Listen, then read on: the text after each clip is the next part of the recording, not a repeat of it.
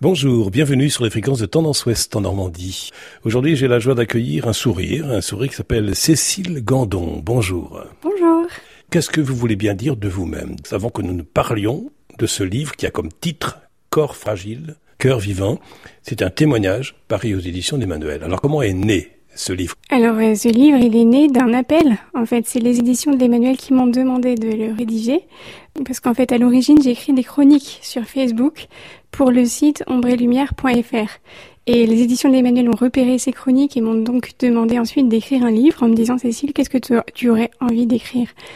Et moi, euh, en fait, depuis longtemps, je portais euh, à l'intérieur de mon cœur différents thèmes ayant trait au handicap. Je suis atteinte d'un handicap moteur, qu'on dit léger, que beaucoup de gens disent léger, mais que moi je trouve pas forcément très léger au quotidien. Je suis née à six mois et demi, donc euh, grande prématurée. De là ont découlé des séquelles au niveau moteur.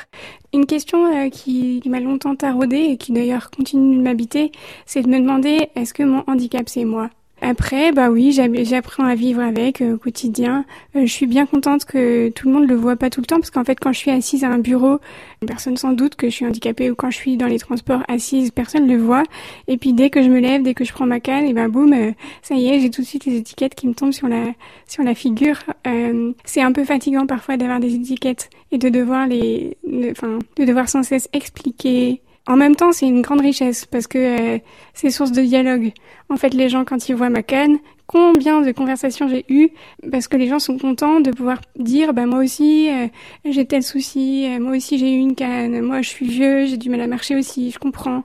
Et donc c'est vraiment un vecteur de lien très très puissant et très important. Parfois c'est un peu lourd à porter pour moi, mais de ce côté-là c'est une chance. Écrire, c'est aussi euh, livrer une partie de sa vie entre les mains d'un lecteur. Euh, est-ce que cet exercice a été difficile pour vous? Déjà, c'est la confiance dans mon éditrice. Je savais que si elle me demandait quelque chose, elle le faisait euh, à juste titre. Donc je me suis beaucoup appuyée sur les éditions de l'Emmanuel. la confiance, c'est d'abord ça. Ensuite, parce que pour moi, d'écrire, de mettre des mots sur la réalité, c'est une manière aussi de rendre hommage à la vie qui m'a été donnée. Et puis parce que euh, je veux que les gens comprennent que le handicap c'est pas la fin de tout, c'est un état. Pour moi, ce livre c'est aussi une manière de dire euh, il y a quelque chose de fécond en, écrivant que écrire c'est une chose, donner, offrir pour que d'autres puissent en profiter, c'est encore un autre travail. Parce que en fait, moi, ma conviction la plus profonde, c'est que quand on a un handicap, on ne fait que vivre de manière un peu plus radicale que tout le monde vit. Tout le monde est limité. Moi, je l'apprends juste un peu plus vite que les autres l'expérience du regard de l'autre, euh, des regards qui peuvent enfermer et des regards qui peuvent relever, le désir d'être aimé aussi, la question aussi de la performance, de la réussite, en tant que personne handicapée de manière un peu violente parfois, mais qui concerne chacun. Cet ouvrage paru aux éditions d'Emmanuel euh, sous forme d'un témoignage avec ce titre Corps fragile, cœur vivant. Est-ce que vous, Cécile Gandon, vous, vous estimez que vous avez fait un passage avec ce livre? Euh, probablement que quelque chose de l'ordre d'un passage est en train de se dérouler sous mes yeux ébahis. je me doutais pas du tout que j'aurais à vivre cette aventure-là. Mais en tout cas, un passage peut-être, en tout cas un don. C'est ce que j'ai commencé à, à, noter lorsque j'ai lu votre ouvrage. Il me semble que le vrai rythme de l'homme, écrivez-vous, est celui que lui dicte sa capacité d'attention et de présence. Oui, j'ai écrit ça en parlant de, de mon rapport à, au numérique.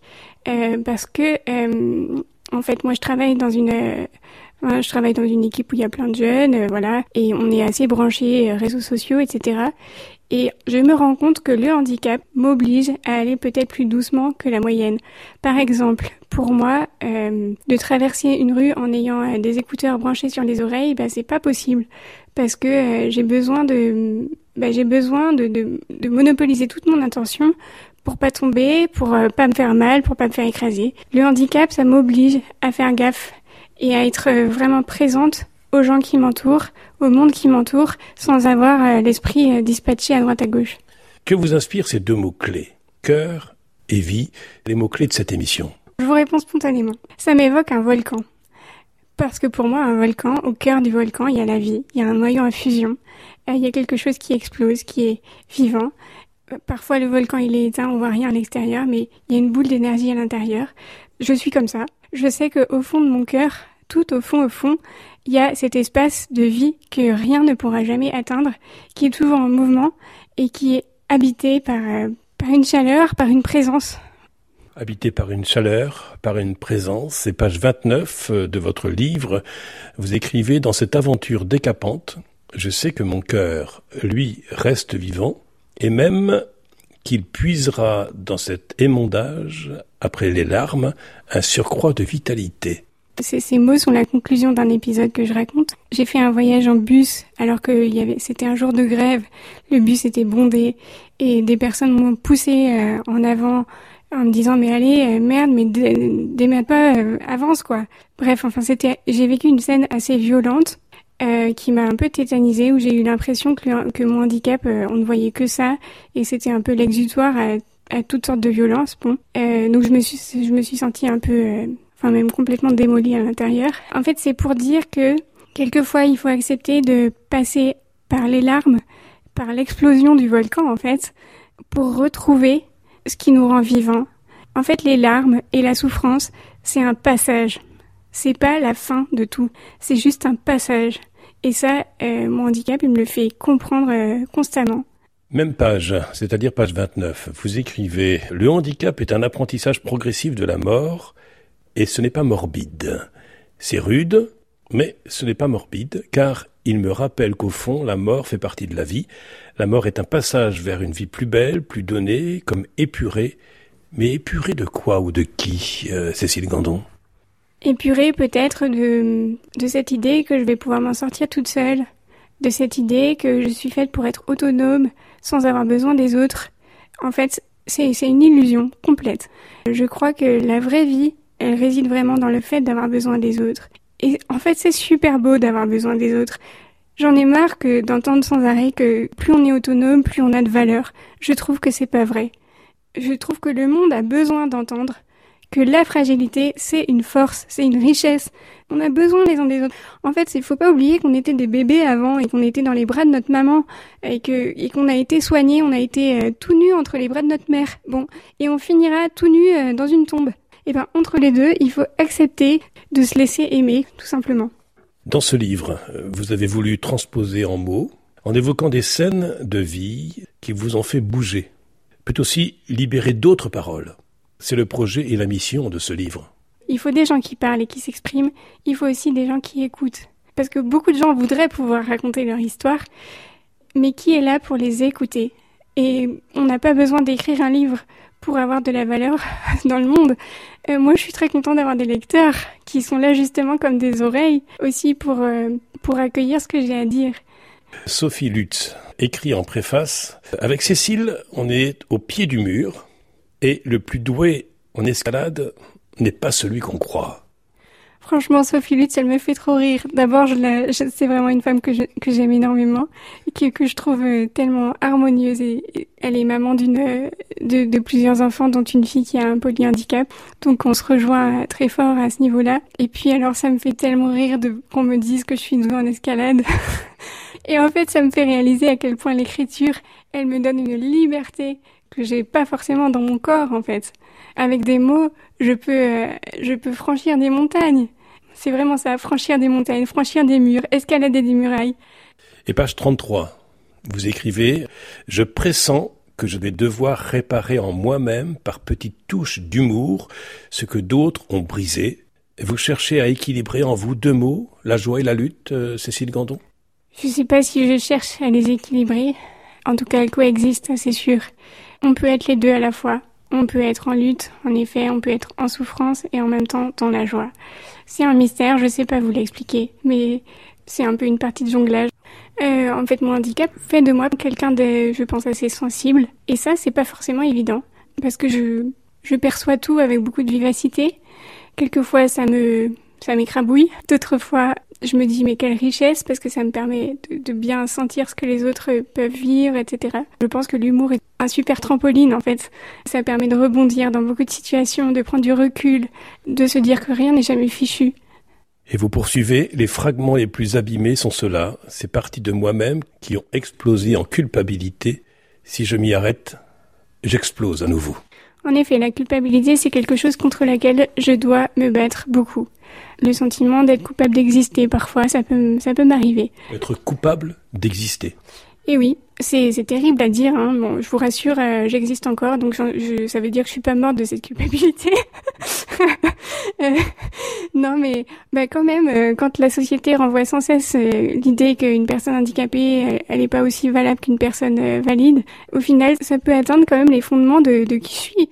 À l'intérieur de moi, c'est dur de se dire, mais non, mais en fait, zut quoi, j'ai le droit de vivre, même si mon corps n'est pas tout à fait comme les autres j'ai le droit de vivre et, et, ma vie, elle vaut le coup. Et j'ai pas à être coupable, en fait. J'ai pas du tout à être coupable. Je, je suis telle que je suis et je suis aimée comme je suis. Et même, comme je suis, je peux aimer moi aussi. Et j'ai quelque chose de grand à donner en termes d'amour. Moi, ce qui me blesse le plus, je crois que c'est l'indifférence. C'est pour moi comme un coup de cœur, euh, cet ouvrage, Corps fragile, cœur vivant. C'est un témoignage par aux d'Emmanuel, sans aucune lourdeur. Vos phrases voltigent en toute légèreté. La foi n'évite pas la souffrance, mais à quoi sert-elle cette foi en Dieu? Je, je crois pas en Dieu parce que ça me sert à quelque chose. Et en fait, Dieu, c'est pas comme un truc qui est au-dessus de moi. Non, en fait, Dieu, c'est Jésus. Il est avec moi là, dans ce que je vis. Il est à côté de moi dans la souffrance. Il est là. C'est pour ça que je crois en lui. C'est parce qu'il est là. Un vrai ami, il est là. Et eh ben, Jésus, il est là. Et selon vous, le soin est indissociable de l'affection? Une très belle expression, celle de prendre soin. Déjà, quand je pense aux soins, je pense déjà spontanément aux mamans, aux mamans d'enfants handicapés, parce que je pense que ce sont les premières soignantes. Moi, je dois beaucoup, beaucoup aux soignants. J'ai eu des heures et des heures et des heures et des heures de kiné à, à faire.